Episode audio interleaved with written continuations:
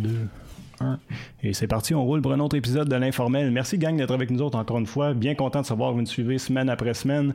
Si vous êtes de ceux qui nous écoutez pour la première fois, par contre, et que vous nous écoutez via Illico, ben sachez qu'on est en onde pour à peu près 28 minutes, mais euh, on jase pas mal à l'émission. Souvent, on dépasse notre temps. Alors, ce qu'on fait, on met nos entrevues disponibles sur nos différentes plateformes web, c'est-à-dire on est disponible sur la chaîne YouTube de TVC Bastia, mais vous pouvez nous suivre aussi sous forme de podcast.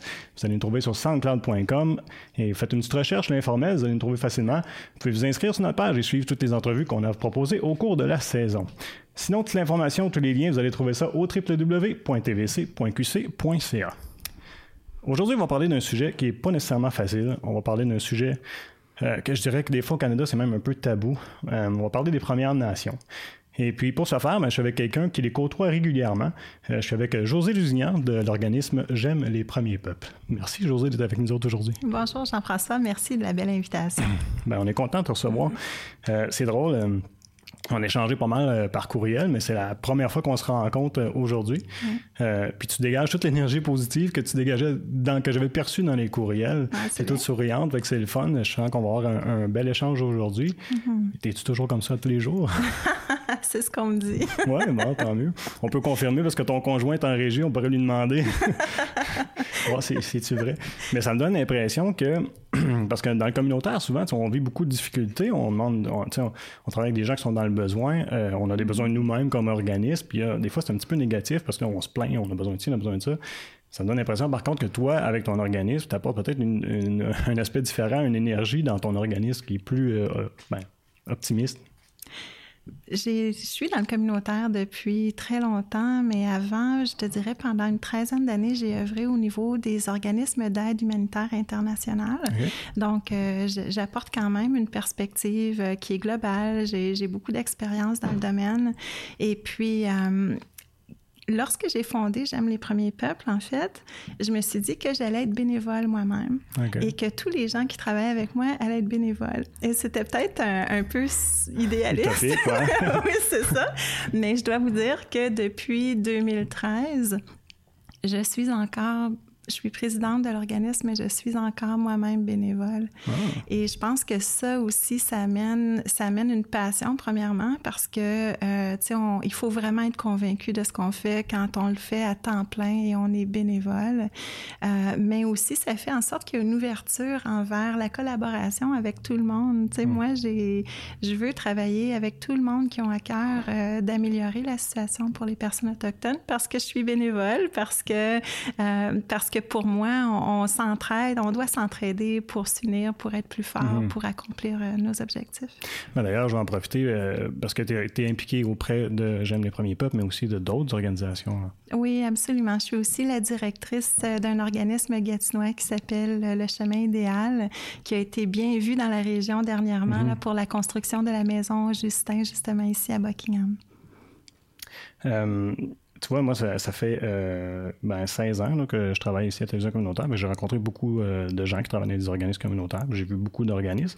Puis curieusement, quand j'ai entendu parler de ton organisme, euh, de l'organisme J'aime les premiers pubs, j'étais mm-hmm. surpris, ben, agréablement surpris de voir qu'il y avait un organisme qui travaillait pour cette cause-là, mais j'avais jamais même entendu parler de l'organisme. Fait que moi, je suis vraiment curieux de savoir comment, ben, puis je suis sûr qu'il y en a d'autres aussi qui n'ont pas entendu parler, mais comment ça a commencé, comment tu t'es intéressé à la cause, puis comment s'est développé l'organisme?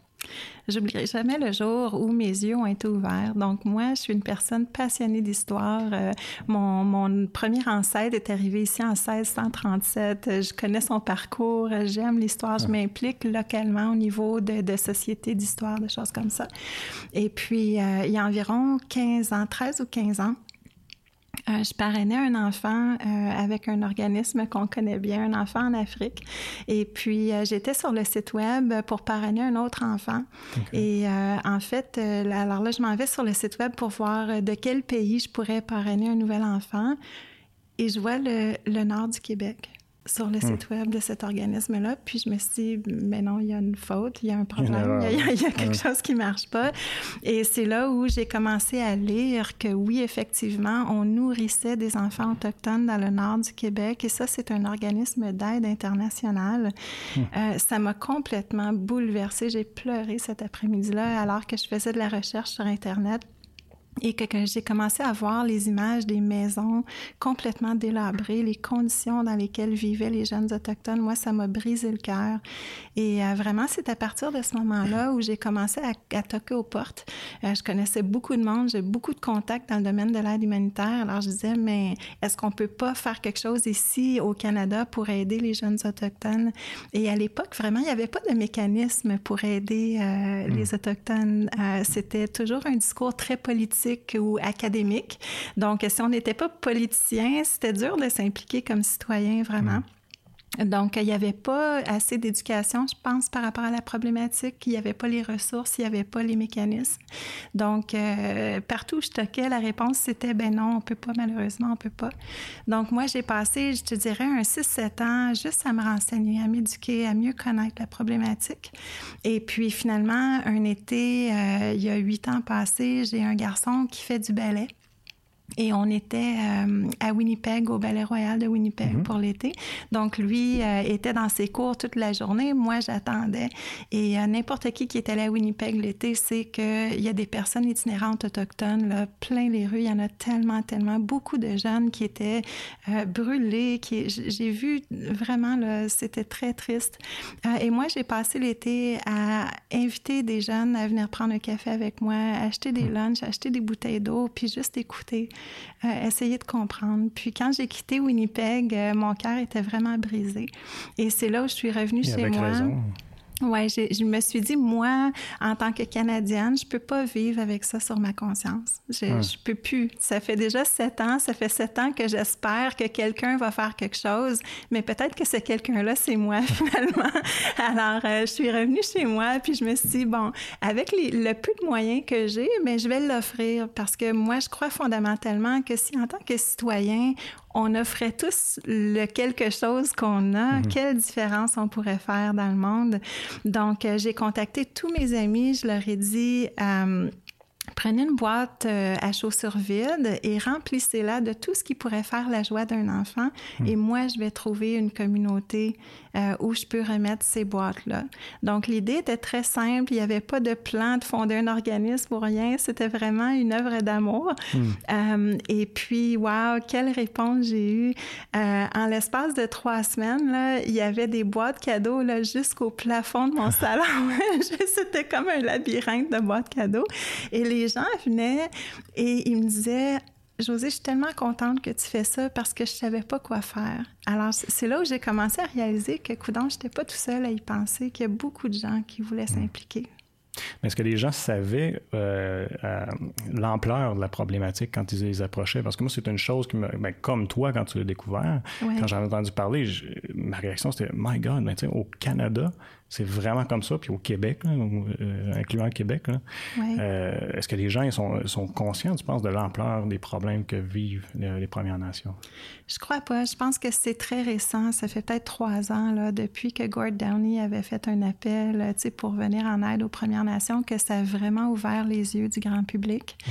Euh, les gens qui venaient chez moi, c'est des gens qui souvent étaient des enseignants eux-mêmes, euh, euh, donc qui avaient un regard peut-être plus, ils accueillaient dans leur classe des enfants qui étaient autochtones, donc peut-être plus près de la situation. Donc, mais je pense que le public, c'est vraiment très récent, que les gens commencent à à comprendre ce qui se passe, euh, puis à se l'avouer aussi, parce que c'est pas facile quand on vit dans un pays où on a toujours dit le Canada c'est le meilleur pays au monde, c'est le plus pacifique, c'est le mm. plus gentil, c'est c'est un des endroits où il fait le mieux vivre. Euh, c'est pas c'est pas facile de se regarder puis de dire mais non, peut-être qu'on n'est pas euh, aussi extraordinaire que ça. Finalement, on a des problèmes aussi mm. qu'on doit régler. On a des problèmes présentement, mais aussi de s'avouer. Ben, le premier ministre l'a un peu fait dernièrement, là, euh, euh, M. Trudeau, euh, de s'avouer les problèmes qu'on a eu aussi dans, dans, le passé. Donc, j'ai comme un peu l'impression, et tu me diras si je me trompe, que on se défait pas facilement de notre histoire non plus en ce sens-là. C'est comme s'il y avait encore les répercussions de ce qu'on a vécu dans le passé. Oui, tout à fait. Donc, ce qui a pris des générations à détruire, va prendre aussi des générations à, rebâtir. Donc, c'est certain qu'on on met beaucoup de pression sur notre premier ministre. Euh, moi, je suis contente du fait qu'il a cette ouverture-là. Mhm. Puis c'est sûr que euh, dernièrement aussi, tu sais, même les Autochtones disent oui, mais il agit pas assez vite et mhm. tout ça. Euh, et, et, moi, je suis pas ici pour faire de la politique, là, mais une chose qui est évidente, c'est que oui, pour, pour virer les vapeurs, là, ça va prendre du temps, c'est sûr. Euh, c'était quoi ta réaction lorsque justement le premier ministre a fait euh, l'annonce qu'il voudrait euh, bon instaurer un nouveau cadre légal pour améliorer les conditions de vie, puis on, espère que ça va faire à long terme qu'ils vont avoir de meilleures ressources, que ce soit au niveau bon parce qu'il y en a qui ne savent pas, mais ça va jusqu'à l'eau potable, mais aussi dans, leur l'accès à l'éducation et tout ça. quand il a fait son annonce, c'était quoi ta réaction? Je sais que tu ne veux pas faire de politique, mais je me demande quand même, vous avez dû être parce que moi, j'ai la perspective des deux. Tu sais, je le mhm. vois en tant que Canadienne, en tant que citoyenne, mais aussi, euh, euh, par exemple, cette année, je suis allée voir près de 40 communautés isolées au Canada. Alors, tu sais, moi, je côtoie de près les mhm. Autochtones. je, connais leurs réflexions par rapport à tout ça. Puis, euh, il y a une partie de moi qui est contente, qui dit au moins, mais c'est du progrès. Puis, on voit qu'il y a des investissements importants qui sont vraiment tellement, tellement important. Euh, mais en même temps, euh, souvent un grand manque de consultation euh, chez les Autochtones. On, prend des décisions sans même demander vraiment l'avis des... C'est quoi réellement les, les, besoins? Oui, tout à fait. donc, je pense que même au niveau de la structure de l'aide qui est apportée, tout ça, tout ça, c'est à reformuler. C'est vraiment... il faut que les Autochtones puissent avoir plus de plus d'autonomie plus de pouvoir justement de, de, dire et de décider comment va se dessiner leur avenir. De ce que j'ai compris aussi, il y a beaucoup de sceptisme de la part des Autochtones de dire, ben OK, c'est, ce sont des, ça a l'air des beaux objectifs, des belles paroles, mais ils, sont, ils semblent être encore sceptiques à savoir, à savoir ben, est-ce que ça va vraiment se concrétiser comme on le souhaiterait. Hein? Oui, tout à fait. Puis c'est sûr aussi que quand euh, il y a des décisions qui sont prises, là, comme par rapport aux pipelines et tout ça, euh, que ça mine la confiance aussi. C'est clair. Euh, oui, c'est pas un terrain facile.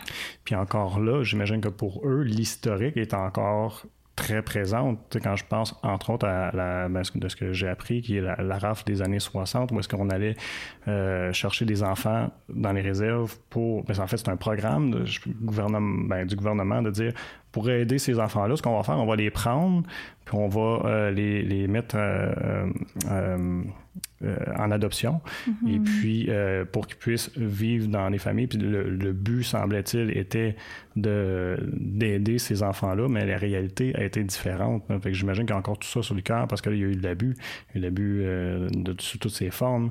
Puis il y a encore des manifestations aujourd'hui de pour revendiquer, ben, pour demander d'être pardonné, que, le gouvernement euh, fasse des excuses à ce niveau-là. j'imagine que les autres, c'est encore très présent, cette historique-là.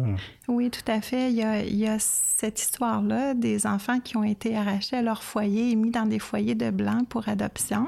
Et ça, c'était vraiment des politiques d'assimilation du gouvernement. Hmm. On disait vouloir les aider. Il euh, faut savoir, est-ce qu'il y avait vraiment besoin d'aide? Puis là, je parle pas dans les années 60, mais je veux dire, c'est même il y a 100 les années 80-90, ce programme-là. Oui, tout à fait. Mais je veux dire, avant que, euh, avant que l'homme blanc vienne et impose sa façon de faire, euh, les communautés autochtones vivaient bien, prenaient bien soin de leurs enfants, etc. Alors hmm. nous, on est venu vraiment changer la dynamique familiale. Euh, donc oui, absolument, il y a les enfants qui ont été placés en, adoption, mais il y a aussi l'impact des pensionnats autochtones, que je vous dirais qui est encore plus grand que ça, parce que les pensionnats ont commencé dans les années fin des années 1800 jusqu'à 1996, où est-ce que littéralement, euh, on allait euh, arracher de force les enfants, on les traitait comme des numéros. ben, en fait, on leur donnait un numéro, comme un camp de concentration. On leur donnait un numéro, ils partaient en camion, ils ne revoyaient plus leurs parents. Euh, parfois, certains arrivaient à voir leurs parents l'été, euh, mais la plupart ne les voyaient pas, euh, subissaient toutes sortes d'abus à l'intérieur des pensionnats et le but, et, et, notre gouvernement l'avait bien dit, je cite que le but de ça, c'était en anglais, là, to kill the Indian in the child, alors tuer l'Indien qui est dans ah, l'enfant. Donc, donc tout ça, ça, ça, a eu des conséquences désastreuses. Et puis, en fait, il y a un film qui est sorti en avril dernier qui s'appelle Cheval indien. On le connaît moins bien en français, mais c'est un film qui a été réalisé par Clint Eastwood et c'est un hmm. incontournable. Il faut absolument voir ce film-là. En anglais, c'est Indian Horse. Et nous, en fait, on a travaillé très étroitement avec la compagnie de production de Indian Horse parce qu'on a une plateforme de célébrités qui travaillent avec nous et tout ça, dont plusieurs comédiens qui jouaient dans le film. Et puis, euh, ce qu'on a fait euh, depuis le mois de mars dernier, en fait, on avait contacté la compagnie pour on leur avait dit, mais vous racontez l'histoire des Autochtones dans ce film-là. C'est, l'histoire d'un jeune garçon qui se fait mettre en pensionnat autochtone. Et là, on voit vraiment la situation d'abus et tout ça. Et lui, son échappatoire, c'est le hockey. Donc, euh, il s'investit énormément et il se rend presque à la Ligue nationale. Il faut voir le film, mais c'est très, très percutant. Et nous, on avait dit à la compagnie, mais tu sais, vous allez montrer ça à travers le Canada. C'est un film très, très important, mais c'est l'histoire des Autochtones d'abord. Est-ce que eux ne pourraient pas le voir avant le reste du public canadien? Ils ont dit oui.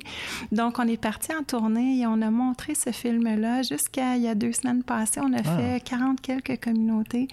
Et moi, je peux vous dire, que euh, des gens qui ont survécu au pensionnat, il y en a beaucoup, là, des gens qui, sont, qui ont 50 ans, là, qui allaient mm-hmm. au pensionnat autochtone, euh, c'est des vies tellement brisées, c'est quand on présentait le film, les, les, gens pleuraient là, à chaudes larmes. Puis on, on voit évidemment l'impact parce que euh, c'est des, des, parents aujourd'hui qui n'ont jamais eu de modèle de parents dans les pensionnats. Il n'y avait pas d'amour, il n'y avait, pas, il y avait pas de, d'esprit familial. Donc les gens sont revenus abusés, brisés, euh, ils consommaient, etc. Et là, ils ont eu leurs propres enfants. Donc c'est un cycle aussi qui s'est perpétué. Donc euh, toute l'histoire des pensionnats, c'est, c'est encore très très, présent euh, dans la réalité des Autochtones aujourd'hui. C'est un, film récent. Est-ce que, c'est, est-ce que les gens peuvent euh, le regarder maintenant ou s'il est juste dans les festivals présentement? Ou, je sais pas si, euh, tu as plus d'informations? Oui, il y, a un curriculum, en fait, qui vient de sortir pour les écoles. Donc, pour les enseignants en français, c'est possible de d'acheter le film avec le curriculum pour enseigner.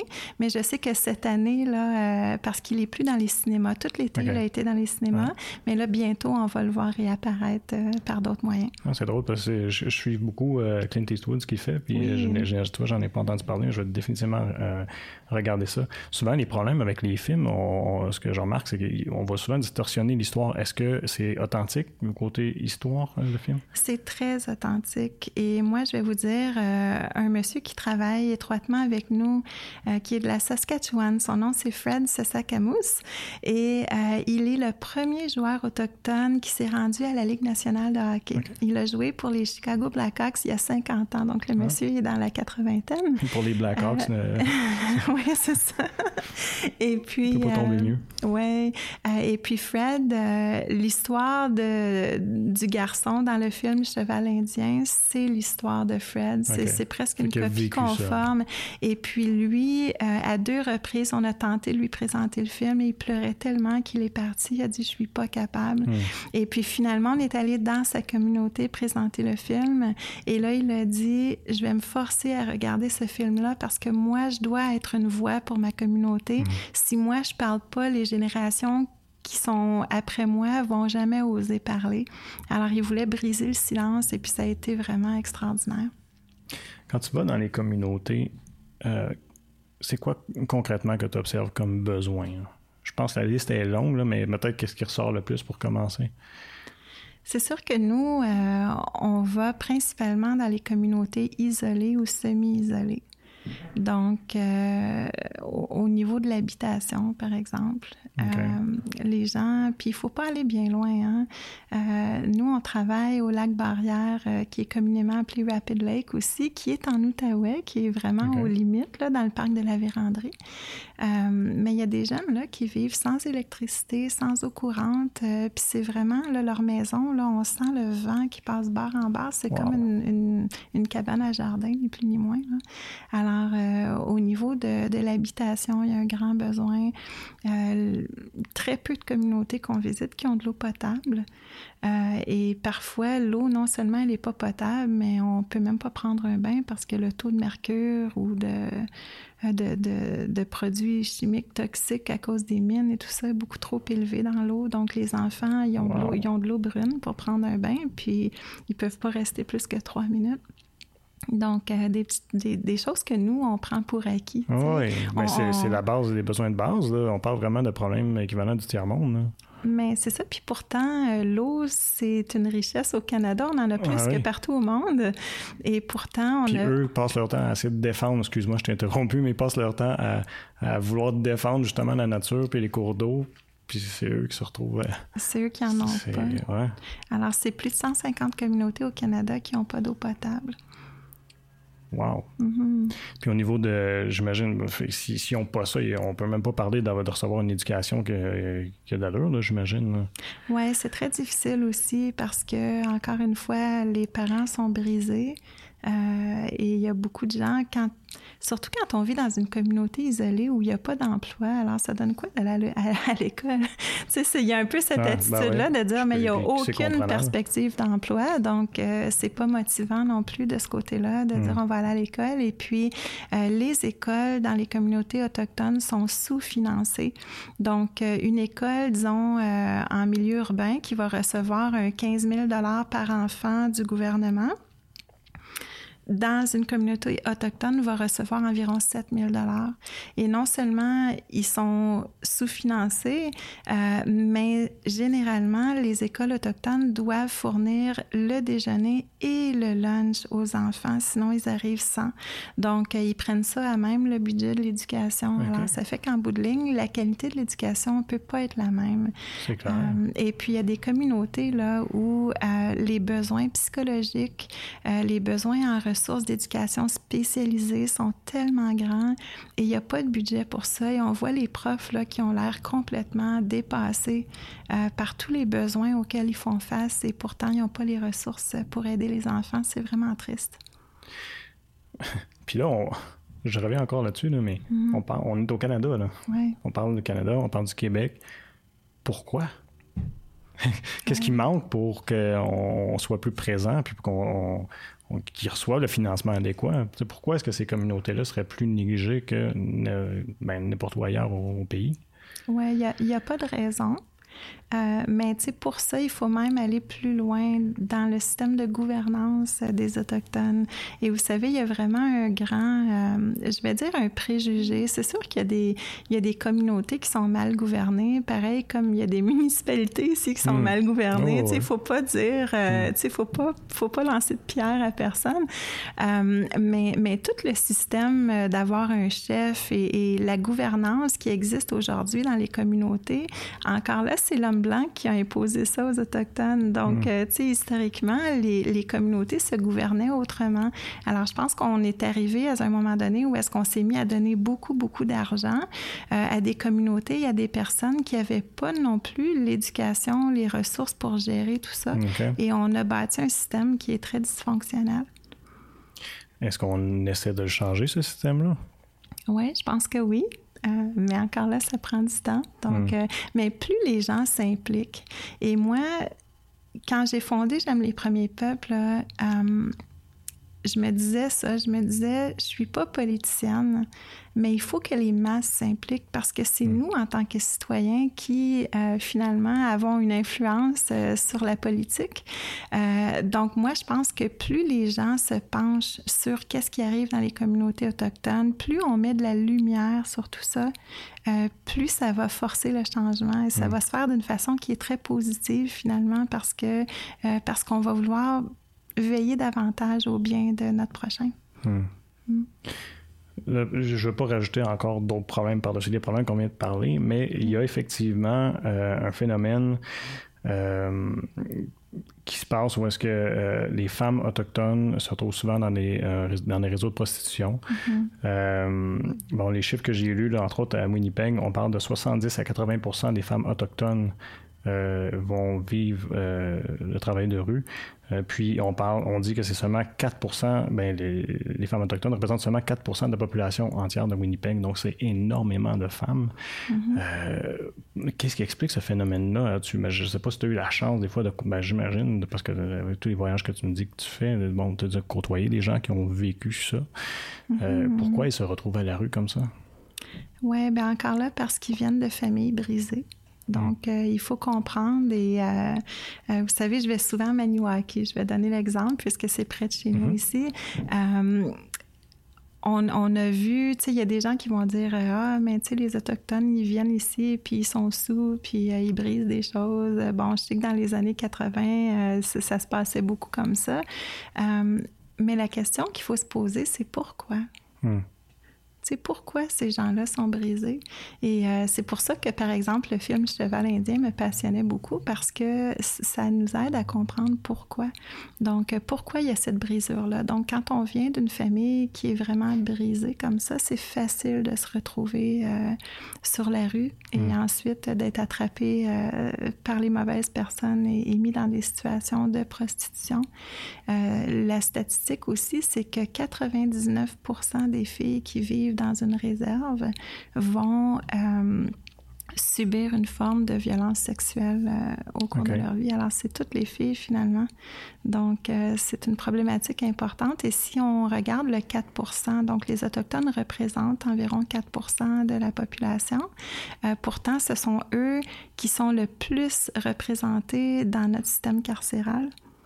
Alors, encore là, il y a un grand problème. Pourquoi? Hmm. Pourquoi? Donc, c'est pas, euh, c'est pas en jetant les, les, gens en prison qu'on va régler cette problématique-là. Non, c'est ça. C'est pas apporter de l'aide. C'est ça. Mettre un plaster puis euh, essayer d'oublier un peu. Oui, fait qu'il faut aller voir euh, comment est-ce qu'on peut faire partie d'une solution pour essayer de restaurer, de rebâtir. Hmm. Il y a aussi, euh, en parallèle avec ça, un, phénomène, puis je, vais sortir d'autres chiffres, tu vas me trouver étonnant avec mes chiffres, mais moi, ça m'a tellement frappé, puis je trouve ça intéressant de les partager avec les gens qui nous écoutent. Mm. Mais euh, parce qu'il y, a la prostitution, mais aussi il y a du trafic humain qui est fait. Mm-hmm. Euh, on, parle de chiffres de, l'ordre de euh, au Canada qui aurait, en tout cas moi les chiffres que j'ai lus, qui on parle de 1186 euh, jeunes femmes disparues entre 1980 et 2012. quand on s'est parlé un petit peu avant l'entrevue, tu m'as apporté d'autres chiffres parce qu'il y a quelqu'un que tu connais qui étudie le phénomène, entre autres. Donc, c'est énormément beaucoup. Euh, puis c'est aussi un autre phénomène qui est difficile à expliquer parce qu'on se demande pourquoi elles sont si vulnérables. On va en reparler juste l'autre côté de la pause, ben, mm-hmm. pas de la pause, c'est-à-dire juste le temps que je finisse de dire merci à tout le monde qui nous a quittés via Illico. Malheureusement, on doit se quitter maintenant, mais je vous invite, manquez pas le reste de l'entrevue. On va parler aussi du côté un petit peu plus positif euh, de, de, la situation sur nos différentes plateformes que je vous ai nommées au début de l'émission. Vous allez tout trouver ça au www.tvc.qc.ca. Merci beaucoup. Donc, on disait, mais c'est ça, bon, il y a un phénomène de disparition. Euh, elles sont plus vulnérables, j'imagine, à cause qu'elles sont brisées. Qu'est-ce qui explique que ce soit cette, communauté-là qui soit si, euh, si tant ciblée? Mais il y a énormément de dysfonctions. Puis c'est sûr qu'il y a des disparitions aussi qui viennent euh, du milieu aussi. Donc, euh, il y a beaucoup de femmes euh, qui ont été portées disparues, qui ont été retrouvées assassinées. Puis on a découvert que c'était des gens qui les connaissaient, des gens de leur milieu, de leur communauté. mais il y a aussi des gens qui travaillent dans les mines. tu sais, il y a eu beaucoup de, de questionnements par rapport à, à même l'implication possible de la GRC et tout ça dans les disparitions de certaines femmes. Donc, euh, ça, c'est un sujet qui est en train d'être exploré, euh, d'être mis à la lumière, mais euh, c'est, c'est pas... les réponses sont pas faciles.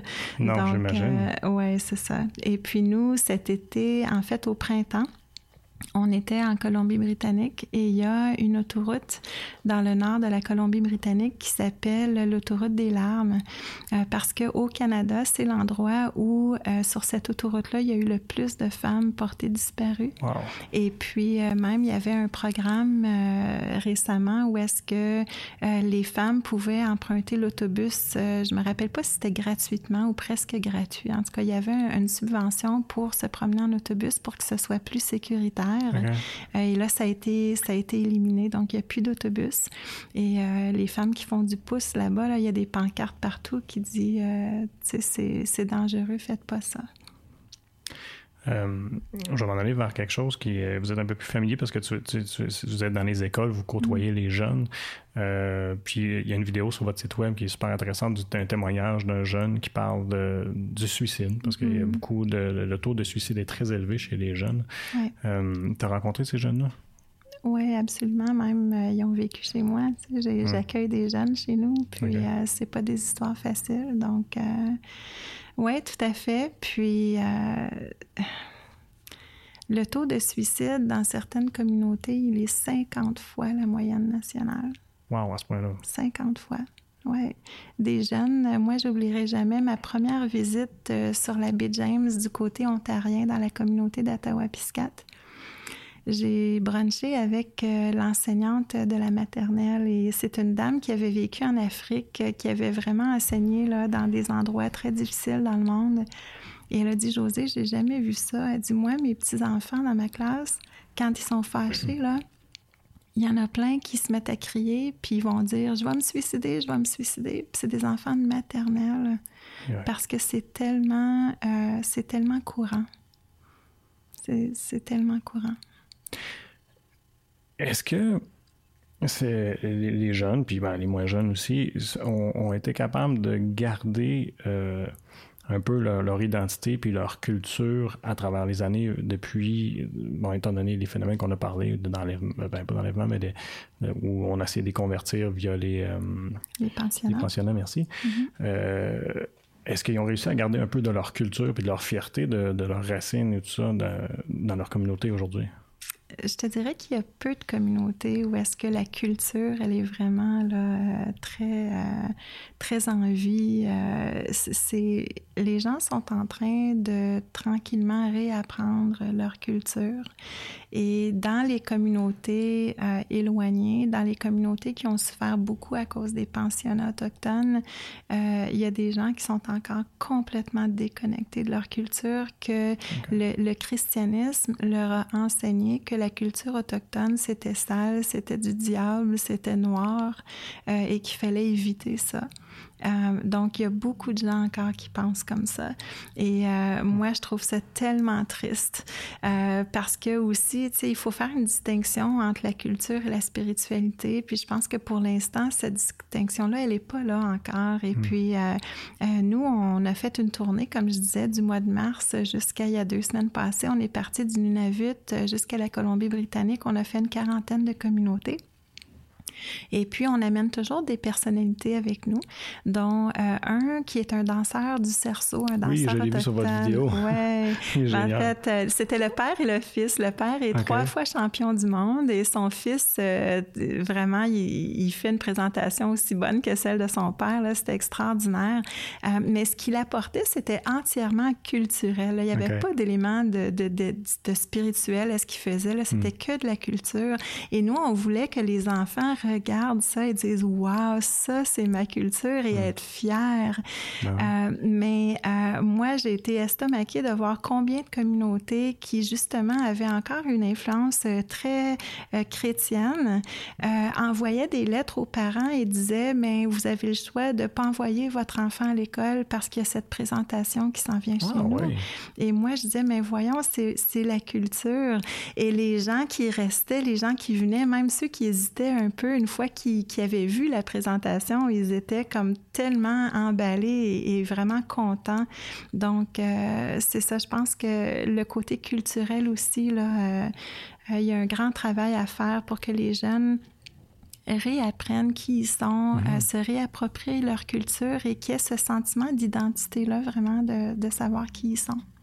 Mais puis j'ose imaginer, puis là, c'est moi qui fais mes propres réflexions. Je ne suis pas un expert en psychologie, mais de sentir qu'il y a un sentiment d'appartenance, qu'il y a une mhm. culture intéressante qui, euh, auquel ils pourraient s'identifier, ben peut-être que ça aiderait à leur estime, puis avoir, de, bon, peut-être de réduire le, le, phénomène de suicide, puis les autres problèmes qu'ils vivent. Absolument. Et quand on regarde au Canada les communautés qui ont vraiment eu un bel impact au niveau de, du taux de suicide et tout ça, je pense à une communauté en Colombie-Britannique qui s'appelle Bella Bella et qui, en fait, avait un taux de suicide pareil à celui d'Ottawa-Piscade, qui est 50 fois la moyenne nationale. Mm-hmm. Euh, et eux, il y a une quinzaine d'années, ils ont commencé à investir pour euh, prendre les jeunes, en fait, qui étaient dans le système pénal et les sortir de là. Et euh, ils bâtissaient des cabanes dans le bois. Puis c'était genre, euh, on te met dans la cabane, puis on, on, vient te voir une fois par mois, puis il faut que tu t'arranges. et puis finalement, avec le fil du temps, ils ont construit un programme un peu dans ce modèle-là, mais c'est un retour vers la terre, c'est un mhm. retour vers les valeurs autochtones, c'est rebâtir l'identité et tout ça. Et aujourd'hui, bien en fait, je parlais avec quelqu'un de la communauté récemment qui me disait que dans les 15 dernières années, il n'y a pas eu un seul suicide. Alors, on voit à quel point c'est important. Il faut laisser... Euh, justement aux communautés autochtones le, le, le, pouvoir, la possibilité de trouver les solutions qui sont nécessaires euh, pour se rebâtir.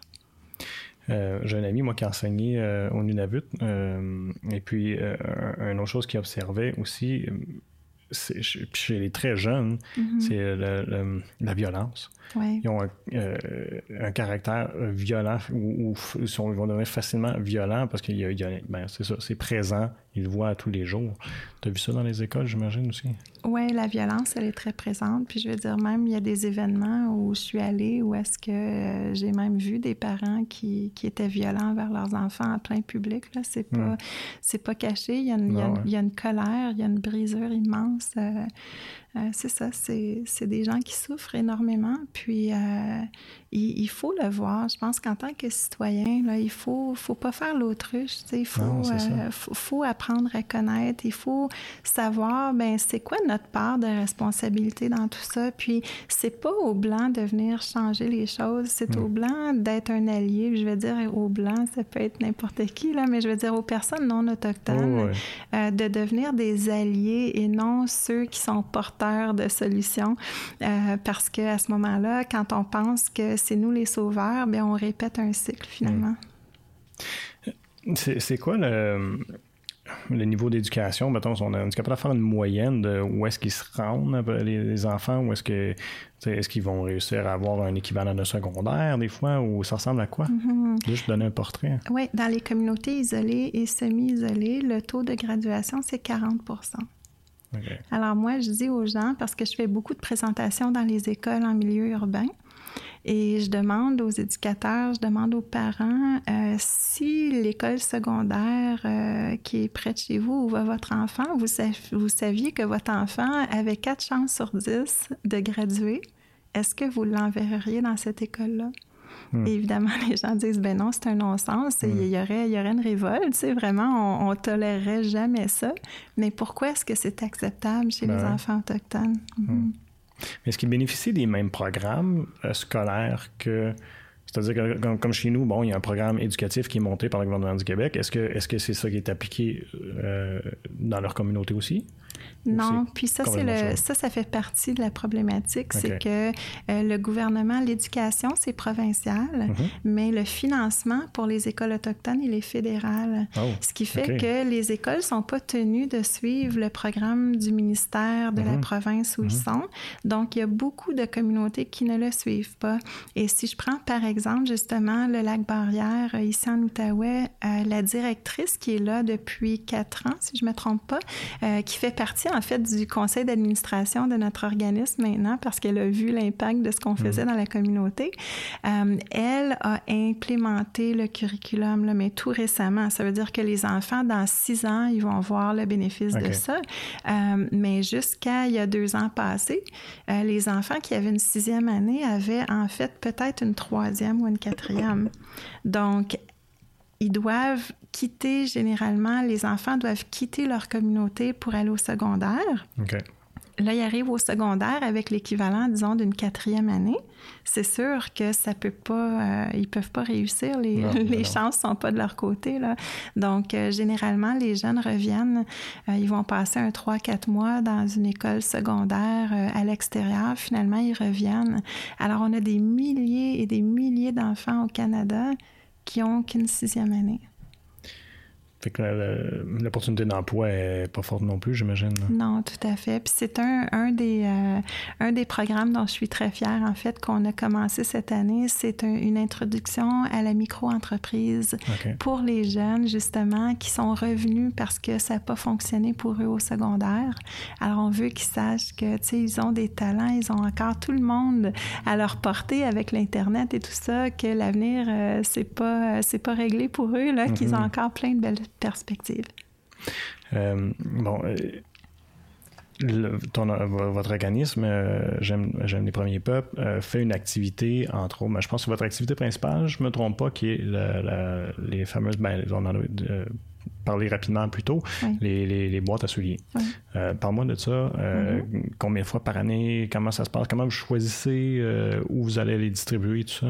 D'accord. Donc, à chaque automne, on lance la campagne des boîtes cadeaux. Donc, notre organisme est présent d'un bout à l'autre du Canada. On a des chapitres pas mal dans toutes les provinces. Mm-hmm. Et à partir du mois d'octobre jusqu'en début décembre, on fait la collecte annuelle des boîtes cadeaux. Pardon.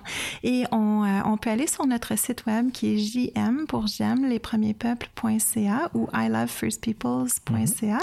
Et là, on voit comment remplir une boîte cadeau. Donc, on choisit si on veut pour un garçon, pour une fille, de quelle tranche d'âge. Et c'est de mettre un peu de tout finalement, euh, ce qui pourrait encourager un jeune à l'école. Donc, pas que des fournitures scolaires, mais ça peut être des livres, des jouets, des articles sportifs, peu importe. Euh, et on écrit une note à l'enfant pour l'encourager et nous, on utilise ces boîtes-là pour faire des événements dans les écoles. Donc, à chaque fois qu'on commence à travailler avec une nouvelle communauté, c'est de cette façon-là qu'on commence. On fait un gros événement, c'est un grand splash dans la communauté pour amener de la motivation par rapport à l'école. Donc, euh, on va amener une personnalité connue, on va faire des présentations, il y a la grande distribution des boîtes cadeaux. Euh, et pour les jeunes, nous, on, on a tellement de facilité en milieu urbain à obtenir des choses mais pour les jeunes dans les milieux éloignés, là, euh, c'est tellement difficile. Donc, ce mm. qu'ils ont dans les boîtes de chaussures, ils l'apprécient énormément. Et ensuite, une fois qu'on a fait ce premier événement-là, ben là, on continue à soutenir les écoles de différentes façons. Mais on invite la population à s'impliquer parce que c'est absolument magique. La, joie que ça sème dans le cœur d'un enfant, c'est vraiment formidable. Ben, je peux imaginer, par moi de cette journée-là, quand tu es là, puis euh, vous faites votre distribution, qu'est-ce que, qu'est-ce que tu vois chez les enfants? Ben c'est la joie totale. Puis je vous invite à nous suivre sur Facebook ou aller sur notre site web pour voir les vidéos parce mhm. que. Euh, elles sont très bien faites d'ailleurs. Ah merci. c'est potable, c'est tangible, c'est tellement beau. Et puis, tu sais, il faut comprendre aussi qu'il n'y a pas de magasin dans les communautés. Tu sais, il y a une petite épicerie où est-ce que euh, même le coût de la nourriture, tu sais, on parlait tantôt des grands besoins là. Mhm. Euh, moi, j'ai vu des caisses d'eau, ok, 24 bouteilles d'eau là qui coûtaient 100 dollars. Wow. Alors, comment un, pot de Cheese Whiz, ça coûte 19,99. Alors, comment une famille va nourrir convenablement ses enfants? Les fruits et légumes, il n'y en a pas. Puis ceux qui ont, ils sont tous pourris. Comme, c'est vraiment difficile. Alors, les gâteries, les choses que nous, on met dans une boîte cadeau, mais oubliez ça. les enfants, ils n'ont pas accès à ces choses-là. Mm-hmm. Donc, pour eux, c'est très précieux. Mais je vais dire, euh, quand les enfants ouvrent leur boîte, c'est beaucoup l'excitation. Euh, mais le plus beau, là, c'est la lettre à l'intérieur.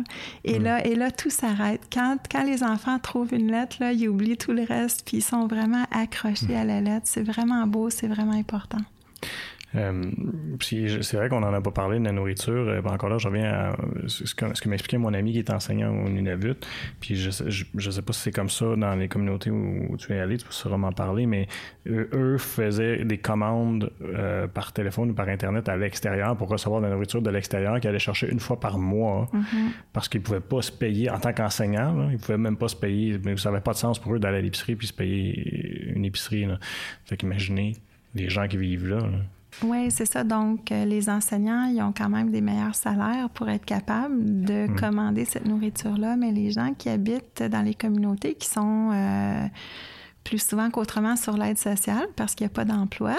Euh, on s'entend qu'ils sont à très faible revenu. Puis euh, aussi, quand on, on, réalise aussi euh, combien de gens ont des dépendances et tout ça, donc les gens, les parents qui vont dépenser sur la drogue, l'alcool et tout ça, qu'est-ce qui reste pour nourrir la famille? Puis, mais j'imagine, c'est ça, quand, quand, vous êtes là, par exemple, pendant votre journée de distribution, une chose que, qui, qui doit ressortir des enfants, c'est que pendant un moment, j'ai l'impression, en tout cas, de ce que j'ai vu pendant la vidéo, c'est qu'ils oublient les problèmes quotidiens de, malnutrition ou violence et tout ça. J'ai l'impression qu'ils ont comme une journée là, où que tout disparaît. Oui, puis c'est toujours la même réaction. Les enseignants, les directeurs de l'école, ils viennent puis ils disent on n'a jamais vu nos enfants comme ça. C'est vraiment quelque chose. C'est vraiment. Est-ce que les enfants viennent te voir, toi? Ah, oui. directement? Ah, absolument. Puis, euh, tu sais, on s'embrasse. Tu sais, c'est vraiment, c'est tellement beau. Puis, c'est tellement des beaux enfants. Donc, euh, oui, absolument. Puis, euh, chez les enfants un peu plus vieux qui ont accès aux médias sociaux, ben à ce moment-là, ils me suivent. Donc, pour moi, une des choses que j'aime bien, c'est le soir, je m'installe souvent juste pour jaser parce que j'ai plein de petits amis qui veulent garder contact. Ben Et euh, c'est en fait comme ça que j'ai accueilli une étudiante à un moment donné euh, qui vivait dans une communauté isolée. Euh, j'étais allée au printemps dans sa communauté et l'hiver d'après, pardon, elle m'avait, elle m'avait envoyé un message via Facebook au milieu de la nuit pour me dire qu'elle vivait une situation d'inceste. Oh. Et puis là, c'était vraiment sérieux. Et là, j'ai mis des intervenants autour d'elle et tout ça. Et puis finalement, on a pu euh, l'amener chez nous. Et euh, là, aujourd'hui, son trajet est très différent. Là. Je veux dire, elle vivait dans la noirceur totale, tellement de défis euh, personnels et tout ça. puis là, maintenant, elle va à l'école, les choses vont bien, je suis contente. Ah, mais c'est à cause de ce contact-là que j'ai hmm. pu lui venir en aide. Puis j'ose espérer que c'est pas le seul cas d'histoire de réussite que tu as vu à travers les écoles, mais puis je pense que je ne même pas demandé, tu as combien d'années que tu es impliqué?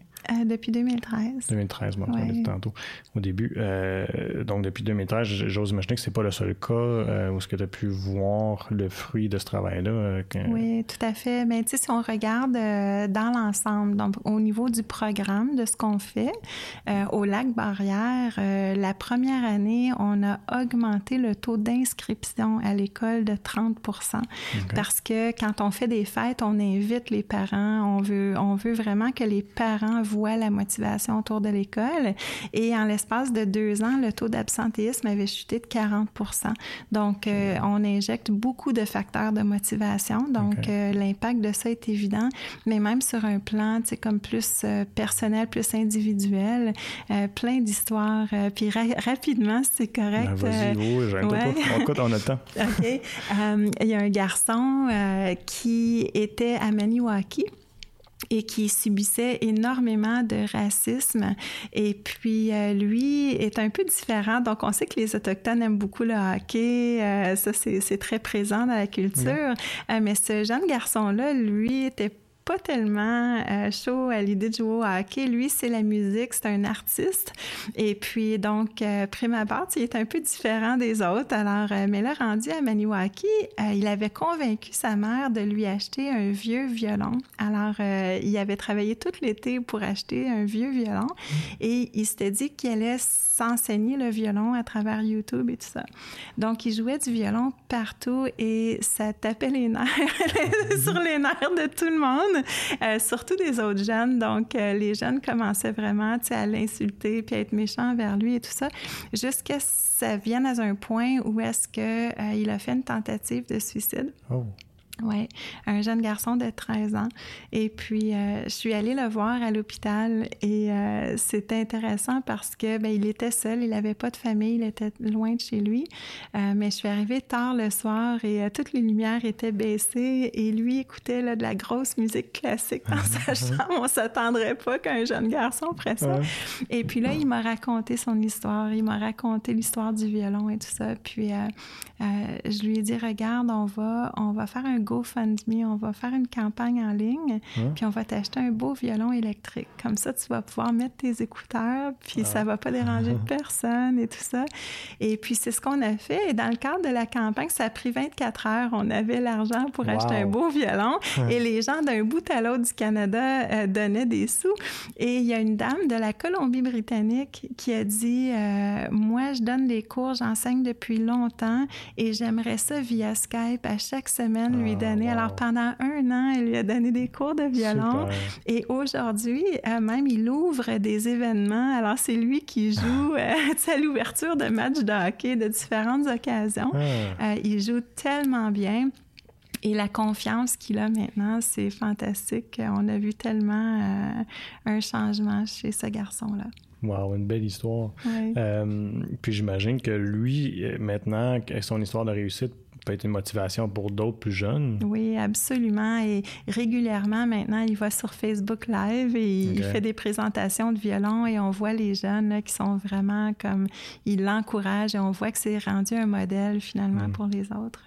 Pour vos euh, boîtes à souliers aussi, Oui. vous faites appel souvent à des personnalités? Pour euh, faire euh, ben, de- d'un, la sensibilisation, puis aussi, j'imagine, pour, euh, encore une fois, inspirer les jeunes qui vont les recevoir.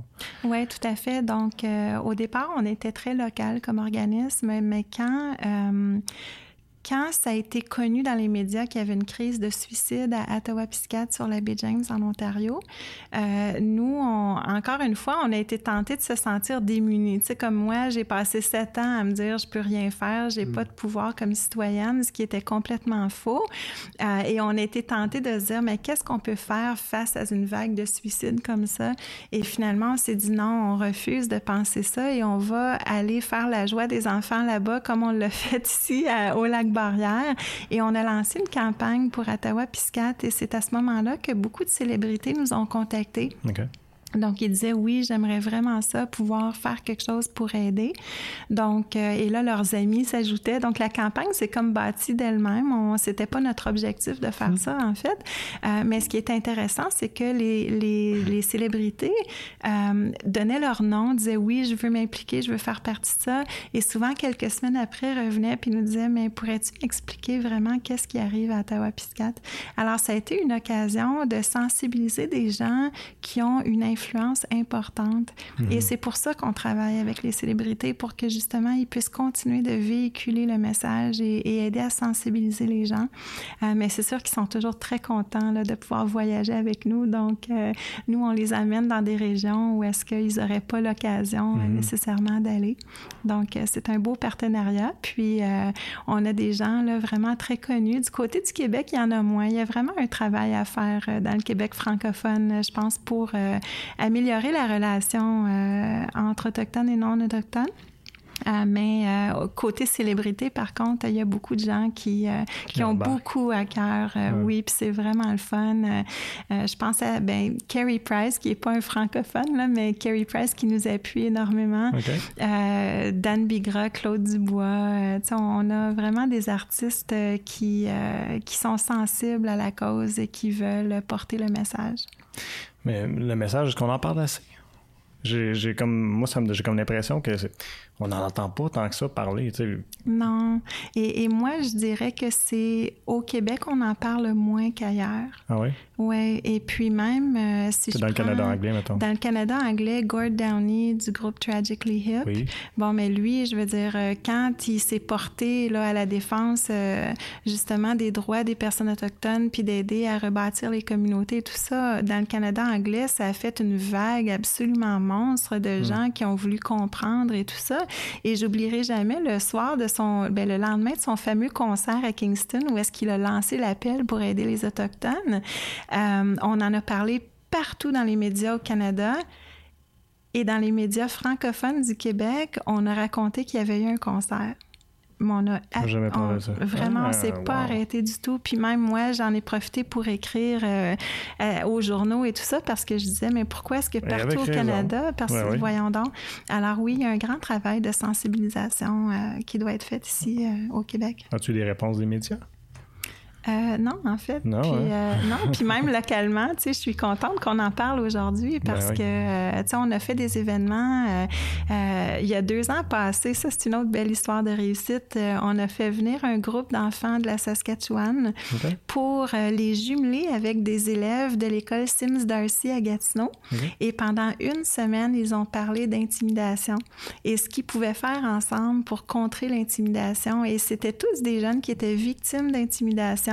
Euh, mais c'est sûr que du côté des Autochtones, les jeunes, ils se disaient, ah, mais jamais ils vont comprendre. Alors, ils sont arrivés, là, tu sais, vraiment très refermés sur eux-mêmes. Euh, euh, ils avaient peur même, tu sais, de s'exprimer et tout ça.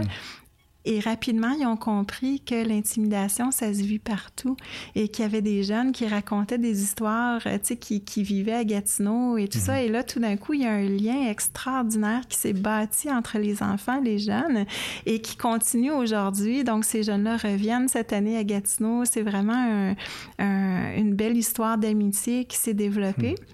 Ah, mais même à ce niveau-là, tu sais, j'essayais d'avoir l'attention des médias et tout ça, puis euh, ça n'a pas été possible. non. Spécial, mais c'est, ouais, oui, c'est difficile, c'est, ça. Mhm. Puis euh, euh, au niveau, en tout cas, on pourra en parler longtemps, mais les médias au, au niveau local, c'est, c'est plus difficile. On, on voit là, il y a des journaux qui ferment, tout ça. Ouais. C'est, peut-être moins évident, mais gênez-vous pas de, de nous rappeler. On Ben, ne sait jamais ce qui pourrait arriver. Je vous apprécie énormément. J'étais curieux aussi de savoir, euh, autre que, le, bon, que, la, que la boîte euh, de souliers, Mhm. euh, quelle autre activité vous faites? Bon, vous faites un suivi dans les écoles après, mais est-ce qu'il y a autre Ouais. chose que vous faites? Mais la première chose, généralement, qu'on va faire pour continuer d'appuyer les écoles, c'est les prix et mérites. Donc, les écoles nous disent les catégories pour lesquelles ils aimeraient reconnaître leurs élèves. Alors, nous, ça peut être à tous les mois, ça peut être aux trois mois. C'est vraiment l'école qui décide. Alors, euh, ils vont établir des catégories. Généralement, ça tourne autour de euh, la présence à l'école, l'assiduité scolaire, euh, l'amélioration, faire ses devoirs, ce genre de choses-là. Euh, et aussi euh, apprendre sa langue. Donc, il y a beaucoup d'efforts euh, qui sont faits présentement pour que les jeunes puissent parler leur langue. Pardon. Euh, et puis, donc, nous, on encourage ça et on envoie des prix. Donc, cette année, euh, le prix, par exemple, pour les présences à l'école, euh, dans chaque école où est-ce qu'on appuie, le grand prix, c'était un iPad, c'était une tablette. Donc, les jeunes étaient très motivés euh, Ben ouais, à être c'est une bonne motivation. Donc, ouais, donc ça, c'est un programme. On a aussi notre programme pour contrer l'intimidation dont je vous parlais Ouais. tantôt. On commence un programme de micro-entrepreneuriat. Je- J'en ai parlé tantôt. tantôt. Et puis, euh, un dernier programme, euh, en fait, qui va être plus connu dans le prochain mois. On va faire beaucoup d'annonces à ce sujet-là. C'est en fait un partenariat avec l'Université Queen's à Kingston. Euh, où est-ce que on va commencer à soutenir de façon particulière les, les mères-filles euh, parce que euh, le taux aussi de, de grossesse chez les filles autochtones Ah, sur les réserves est Mhm. beaucoup plus élevé que la moyenne ici, évidemment. Alors, euh, c'est de s'assurer qu'elles ont les ressources pour prendre soin d'elles-mêmes, de leurs enfants Mhm. et de continuer leur éducation. Qu'est-ce que. Il y a, il y a les, bon, il y a les, les boîtes, que je, reviens tout le temps à ça, qu'on peut, que les gens peuvent participer. Est-ce qu'il y a Oui. autre moyen qu'on peut supporter euh, votre organisme? Bien, je vous invite à aller sur notre site web. Euh, C'est sûr que euh, la boîte cadeau, les gens aiment énormément parce qu'on a Mhm. rarement l'occasion d'avoir un impact direct sur la vie de quelqu'un. Et la boîte cadeau, c'est un moyen très, très direct. Euh, mais on parlait des coûts exorbitants pour la nourriture. Se rendre dans les communautés éloignées, ça coûte énormément cher. Mhm. Alors oui, on, puis on n'a pas de soutien gouvernemental. C'est vraiment euh, des gens qui donnent, des compagnies qui donnent. Donc oui, on a besoin d'appui financier pour aller dans les communautés. Euh, juste pour vous donner un ordre de grandeur, là, aller au Nunavik euh, avec toutes nos boîtes cadeaux, puis une petite équipe là, de cinq personnes, euh, ça nous a coûté 25 000 On est allé là pour trois jours. Alors, quand on dit on, on a fait comme presque 40 communautés cette année, ça coûte énormément Énormément cher. Donc, on a besoin de soutien. Mais pour, pour quelqu'un qui peut-être n'aurait pas les moyens de soutenir financièrement, euh, on a toujours besoin de lettres et de cartes d'encouragement pour mettre dans les boîtes cadeaux. Hmm. Parce que c'est pas tout le monde qui en met une. Alors, euh, et moi, j'ai vu ça. J'ai vu des grands-mamans qui avaient assis, toutes, elle avait assis tous ses petits-enfants autour de la table, puis elle m'a envoyé finalement un paquet là, de cartes. Je devais en avoir une cinquantaine avec des beaux dessins, tout ça. Puis ça, c'est extraordinaire parce que ça touche énormément le cœur. Euh, qu'est-ce que tu souhaiterais dans l'avenir voir euh, changer pour le bien de ces des communautés autochtones? Mais les besoins, ça c'est une très très grosse question. oui, tout à fait. Euh, mais je reviens à la base. Je pense que les, les Canadiens, on a besoin de comprendre moi, c'est ce que j'aimerais voir. C'est ce que j'aimerais voir plus de gens se renseigner, s'informer, s'impliquer, euh, parce que c'est ça qui amène le changement et de s'impliquer comme personne alliée, comme amie, hmm. euh, et non pas comme euh, porteur de solutions. parce que aussi, comme quand on livre les boîtes cadeaux dans les communautés, là, le simple fait que moi, je suis pas autochtone. Hmm. notre organisme, la gouvernance est majoritairement autochtone. On voyage avec des personnes autochtones, mais moi, je le suis pas. Puis le simple fait de recevoir un cadeau, de recevoir un message d'amour de quelqu'un qui est pas autochtone, ça brise énormément de barrières. Euh, et je pense que, tu sais, sans être trop philosophique, là, tu sais, au, pouvoir de l'amour, finalement, tu sais, hmm. c'est d'aimer son prochain. Puis euh, aimer son prochain, ça commence par euh, essayer de savoir qui il est, tu sais, puis de le comprendre. Donc, je pense qu'à partir de ça, les solutions vont venir parce que mhm. naturellement, les gens vont demander qu'il y ait plus qui est fait, vont demander, tu sais, qu'on vont se porter défenseurs finalement. Mhm. Oui, parce qu'une fois qu'on est sensibilisé, on peut pas vraiment rester indifférent pour on, a envie de s'impliquer nécessairement. Oui, tout à fait. puis c'est ce que définitivement, c'est clair que je vais vouloir participer euh, cet automne. Euh, euh, ça a été un plaisir de découvrir votre organisme puis tout ce que vous faites. Ça a été vraiment génial. Merci beaucoup de nous voir. Ben merci beaucoup de l'entrevue. J'ai bien apprécié mon temps avec toi aujourd'hui. Super.